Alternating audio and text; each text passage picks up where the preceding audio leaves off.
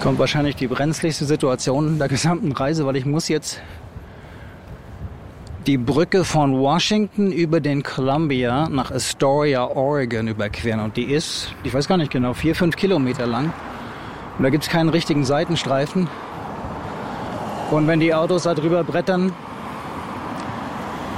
echt Angst und Bange. Dazu kommt der Wind, der natürlich vom Meer her bläst. Jetzt muss ich mich beeilen, weil ich habe gerade grün.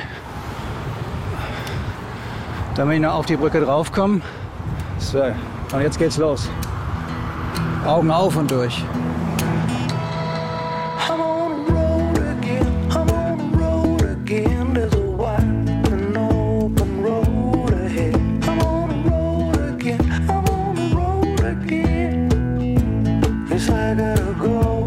Ich bin Dirk Rohrbach. Willkommen zur vierten Staffel 50 States, der Amerika-Podcast. Heute Folge 23. Oregon, the Beaver State. Der Biber ist auch das offizielle Staatstier und war für viele Pelzjäger und Fallensteller der Grund hierher zu kommen, im 19. Jahrhundert. Später zogen die Siedler zu Hunderttausenden auf dem Oregon Trail nach Westen, ins gelobte Land. Und ich will mit dem Rad durch, an der Küste, von Nord nach Süd. Das wird grandios.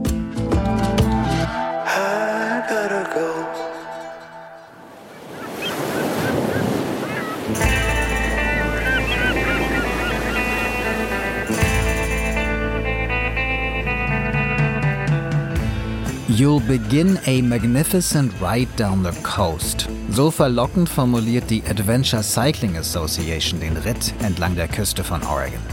Die Route schmiegt sich eng ans Wasser, führt über Landzungen durch Kiefernhaine zu kleinen Stateparks, die zum Hiken einladen. Die Strände sind sandig und weitläufig.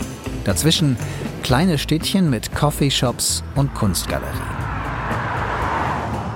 Ich überlebe den Ritt über die Brücke nach Astoria. Übrigens die längste Fachwerkbrücke in ganz Nordamerika. Eine monumentale Stahlkonstruktion genau 6,55 Kilometer lang. Rund 170 Stelzen und Pfeiler tragen und halten sie. An der höchsten Stelle 60 Meter über dem Wasser des Columbia River. Nach gut 20 endlosen Minuten ist es geschafft. Ich bin in Oregon. Genau da, wo John Jacob Astor von der American Fur Company am Ufer des Columbia River 1811 ein Fort errichten ließ, das nach ihm benannt wurde. Fort Astoria war damals die erste amerikanische Siedlung westlich der Rocky Mountains. Geboren wurde John Jacob eigentlich als Johann Jakob in Walldorf im Rhein-Neckar-Kreis. Movie-Nerds kennen Astoria vor allem wegen des 1985er Kultfilms Die Goonies von Steven Spielberg und Richard Donner, der hier spielt und gedreht wurde.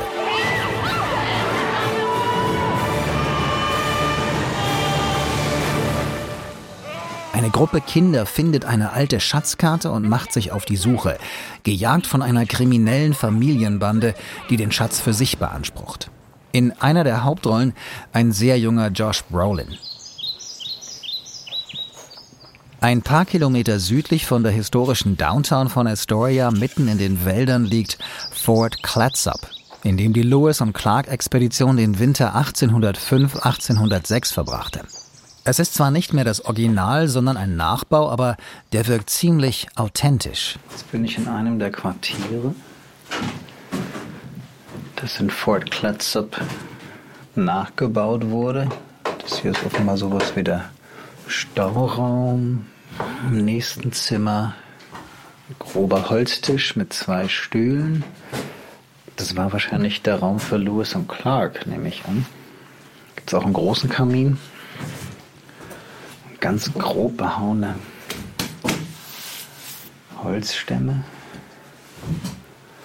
So ein richtig uriges Loghaus. Düstere Stimmung.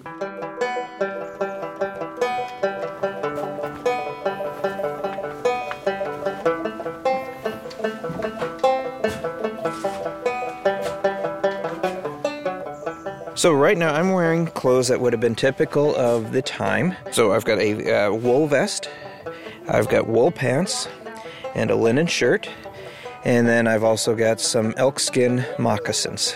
Das ist Doug Packard, ehrenamtlicher Helfer im Lewis and Clark National Historic Park, zu dem das Fort gehört. Doug trägt eine Hose aus Wolle, ein Leinenhemd und Moccasins aus Hirschleder. Typisch für die Zeit von Lewis und Clark. Starting out, they would have had military uniforms, and then as they went along the journey, they would have worn out and been replaced with whatever they had. So, uh, most often buckskin, things that they could uh, hunt and uh, uh, eat the meat and turn the skins into clothing. Am Anfang der Expedition trugen sie Armeeuniformen, sagt Doug. Als die zerschlissen waren, haben sie sich ihre Kleider aus Leder von erlegten Tieren geschneidert.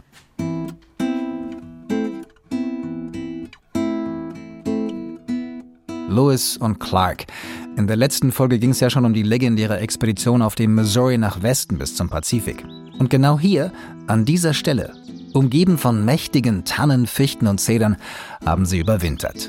We believe it's within yards of the actual location through archaeological digs and uh, secondhand eyewitness accounts. And size as well?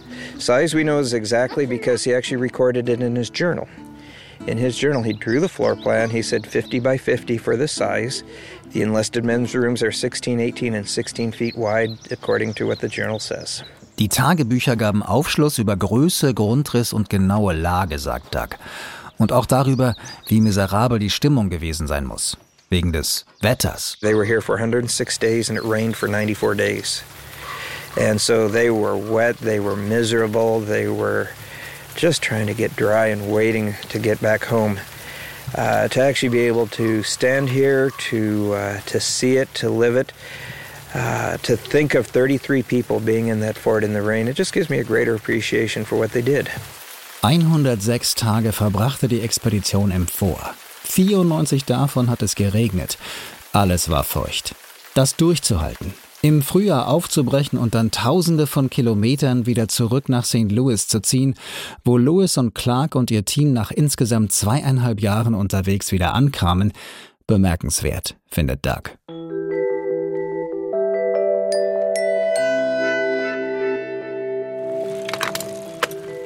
Ich verlasse das Fort, fahre zurück auf den Highway 101 Richtung Süden. Es geht durch Fischerdörfer, vorbei an Buchten, Sunden und Flussdeltas zu einem der 100 schönsten Orte der Welt. So hat National Geographic mal Cannon Beach vor Jahren gelistet. Haystack Rock ist sowas wie das Wahrzeichen von Cannon Beach. Ein 72 Meter hoher Monolith im Meer, zu dem man bei Ebbe vom Strand aus laufen kann. Das kleine Städtchen verdankt seinen Namen einer Kanone, die hier im 19. Jahrhundert angeschwemmt wurde, von einem gesunkenen Kriegsschiff der US Navy.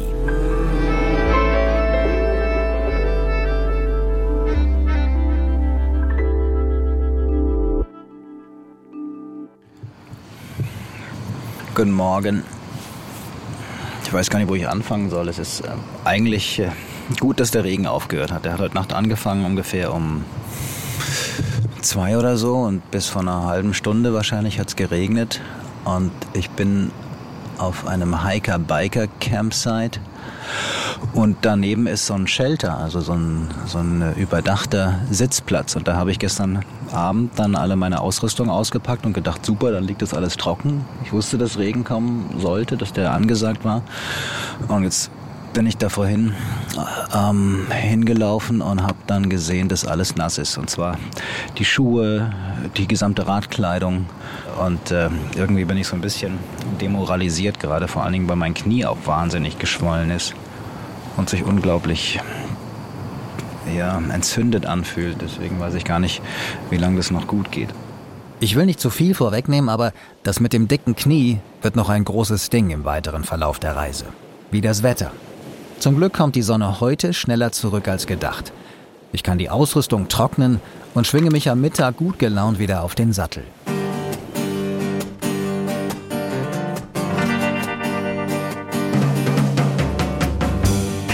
Ich stoppe an Aussichtspunkten mit atemberaubenden Ausblicken, hole immer wieder die Kamera aus der Lenkertasche. Hinter praktisch jeder Kurve wartet in Oregon ein Leuchtturm als Fotomotiv. Das Yaquina Head Lighthouse bei Newport ist das höchste in Oregon, 28 Meter. Es thront auf einer Landzunge, die als Yaquina Head Outstanding Natural Area geschützt ist. Mit Tidepools, wo man bei Ebbe zwischen den Felsen bunte Seesterne, Seeigel und andere Tiere zwischen den Steinen beobachten kann.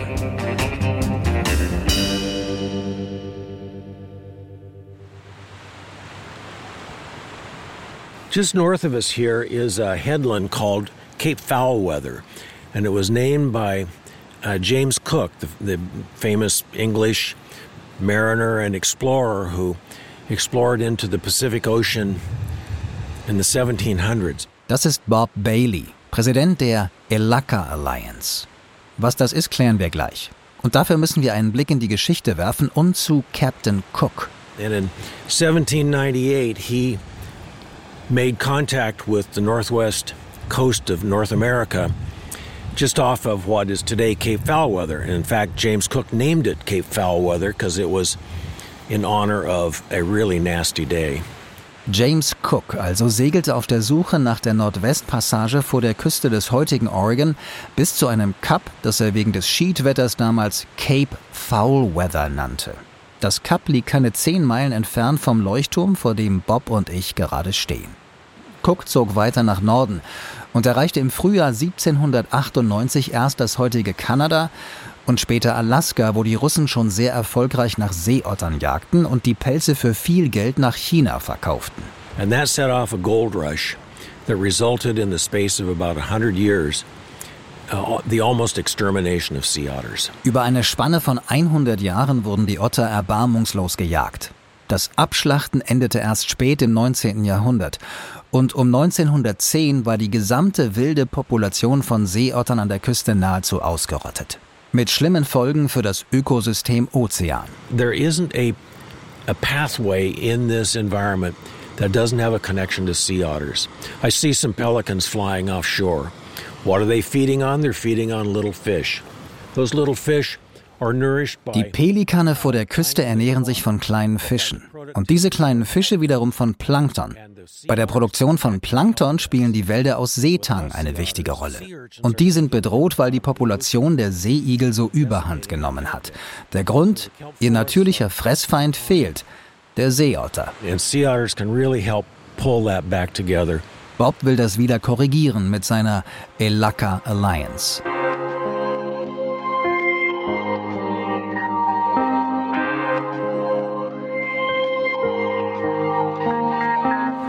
Alaka is a word in the Chinook trade jargon taken from a Clatsop and Chinook Indian word for sea otter. The tribes on the Oregon coast, the indigenous peoples, all had relationships with sea otters from the time that their ancestors came across at the end of the Ice Age. Sea otters and the kelp forests that they provide or that they guard, those kelp forests were here to feed the people and guide their way south. Elaka ist in der Sprache der Chinook das Wort für Seeotter. Die Seeotter und Kelbwälder im Ozean spielen eine wichtige Rolle für viele Stämme an der Küste von Oregon. Ihre Vorfahren siedelten hier, weil es dank der Symbiose zwischen den Ottern und Kelbwäldern reichlich Nahrung gab. Bob und seine Mitstreiter bei der Elaka Alliance haben es sich zum Ziel gemacht, die Seeotter nach Oregon zurückzubringen. Die Bestände in Alaska und Kalifornien haben sich von den Folgen der Bejagung inzwischen erholt. Es gäbe also einen Pool an Tieren, mit denen man sie vor der Küste von Oregon wieder ansiedeln könnte. Aber ganz so einfach sei es dann doch nicht. That's going to be a real trick. There, there are, in fact, we're starting to talk with people right now about how, how to actually. Wir bräuchten wahrscheinlich 50 bis 70 Tiere, sagt Bob. Wie fangen und transportieren wir die sicher hierher und was gilt es zu beachten, bevor wir sie freilassen? Diese offenen Fragen müssen erst geklärt werden. Bob betont das auch wegen eines einzelnen Seeotters, der sich im letzten November vermutlich aus dem Norden hierher an die Küste von Oregon verirrt hatte. The one that ended up here at Yaquina Head last November met its fate at the hands of a, or rather the jaws of a great white shark, who gave it a chomp and uh, wounded the animal. It ended up on the beach here at Yaquina Head, and a few days later it died. And that's not uncommon. Das Schicksal des Seeotters wurde besiegelt durch die Kiefer eines weißen Hais. Deshalb untersucht die Elaka Alliance gerade gemeinsam mit der Oregon State University und der Cal State University Monterey Bay das Auftreten und die Verteilung der weißen Haie vor der Küste von Oregon. Die sind noch nie markiert worden und deswegen weiß man bisher nichts darüber, wann sie kommen und wie viele es sind. Wäre natürlich blöd, wenn die gerade frisch umgesiedelten Seeotter nicht mehr wären als ein willkommenes Hors d'oeuvre für hungrige Haie.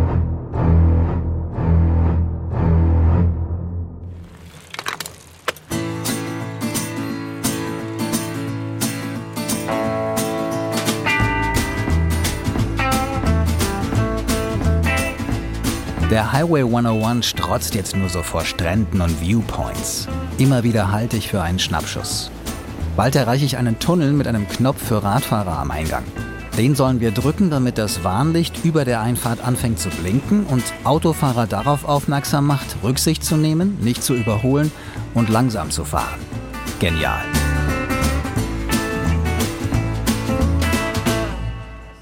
Im Schnitt kommt man mindestens einmal am Tag zu einem State Park mit Hiker-Biker-Camp.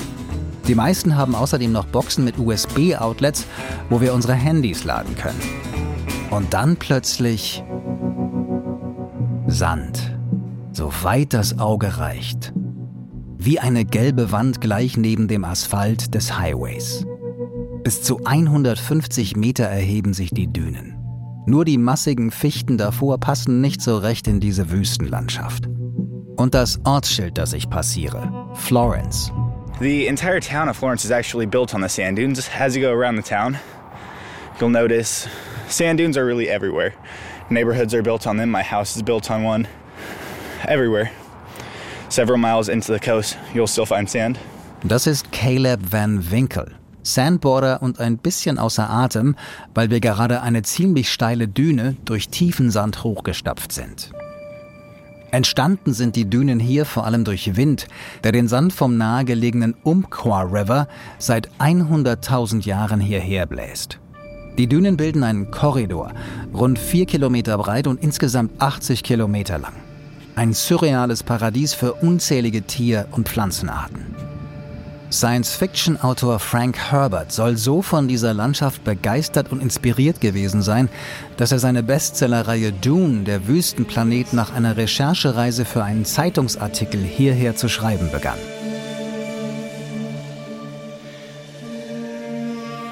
Außerdem sind die Sanddünen von Oregon eines der weltweit besten Reviere zum Sandboarden. Und das will ich ausprobieren. If you have any prior boarding experience, that always helps. I've had skateboarders come, snowboarders, surfers, wakeboarders. If you're good at really any boarding sport and if you're good at listening, this isn't going to be hard for you. Wer surft, skateboardet, wakeboardet oder snowboardet, ist klar im Vorteil, sagt Caleb. Da bin ich schon mal raus. Aber gut zuhören kann ich, glaube ich. Caleb ist jung, Anfang 20, drahtig. Wir tragen beide Jeans und T-Shirt. Es braucht kein spezielles Outfit zum Sandboarden. Unsere Boards sind aus Holz und sehen im Grunde so aus wie Snowboards. Bevor es losgeht, müssen wir wachsen. Sonst flutscht nämlich gar nichts auf dem Sand. Gonna wax from my top bolt down to my bottom bolt. That's where you see all the wear on my board. And I'm just gonna draw two W's of wax across the width of my board. Just like that. Mit einem kleinen Block Wachs ziehen wir großzügig unsere Kreise auf dem Board. Next, I have to buff the wax into my board. Und verteilen das Wachs dann, indem wir die Bretter kurz im Sand hin und her drehen.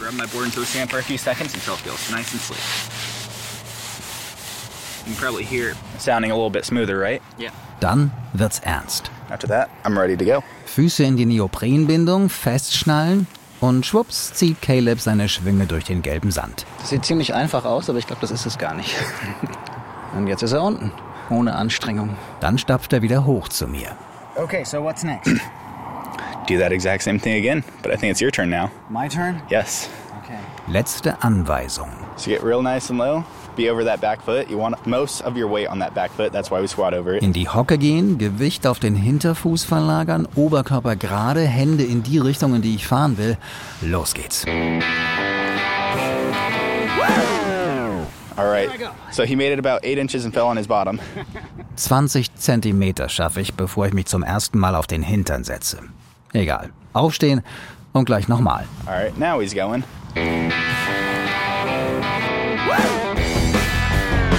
Made it about eight feet that time.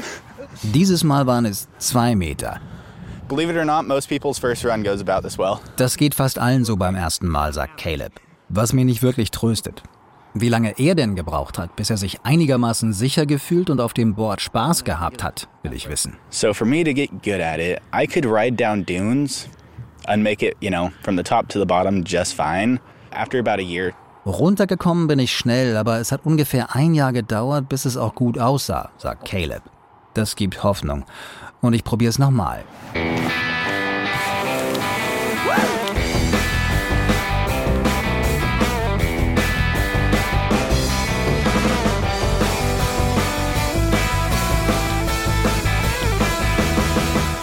Fünf Meter schaffe ich dieses Mal und bin am Fuß der Babydüne angekommen, völlig außer Atem. We almost made it to the bottom of the hill, though, together, and I'm, I'm out of breath, Caleb. What's happening here? what's happening? Yeah, Are you using Old parts of your body you normally don't use? yeah. The sandboarding is a lot of work. It's cheap. I love it, but you get your workout. Yeah. I'm sweating more than on a bicycle. Ich schwitze mehr als auf dem Rad. Und deswegen beende ich an dieser Stelle meine sehr kurze Karriere als Nachwuchs-Sandboarder und schwinge mich lieber wieder zurück auf den Sattel. In der nächsten Episode auf unserer Radtour entlang der Westküste treffen wir den Häuptling der Coquille-Indianer, laufen durch ein Labyrinth aus Sand und besuchen ein Wahnsinnsprojekt, mit dem Künstler dem Plastikmüll im Meer ein Ende machen wollen.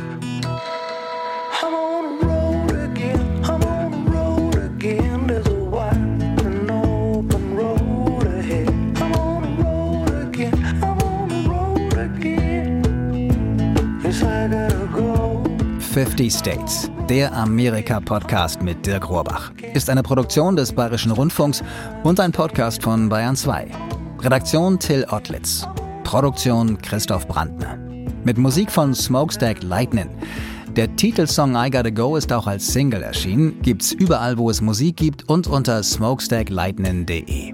Auf bayern2.de haben wir noch eine kleine Bildergalerie mit Fotos zu dieser Folge zusammengestellt. Den Link gibt es auch in den Show Notes. Bleibt uns treu, abonniert den Podcast, damit ihr wisst, wann es neue Folgen gibt und wenn es euch gefallen hat, freuen wir uns über eure Likes. Ich bin Dirk Rohrbach. Mehr Geschichten aus Amerika und von der Westküste gibt es in unserem neuen Buch West Coastin und bei unserer Live-Tour, präsentiert von Bayern 2. Alle Infos unter dirk-rohrbach.com. Bis zum nächsten Mal.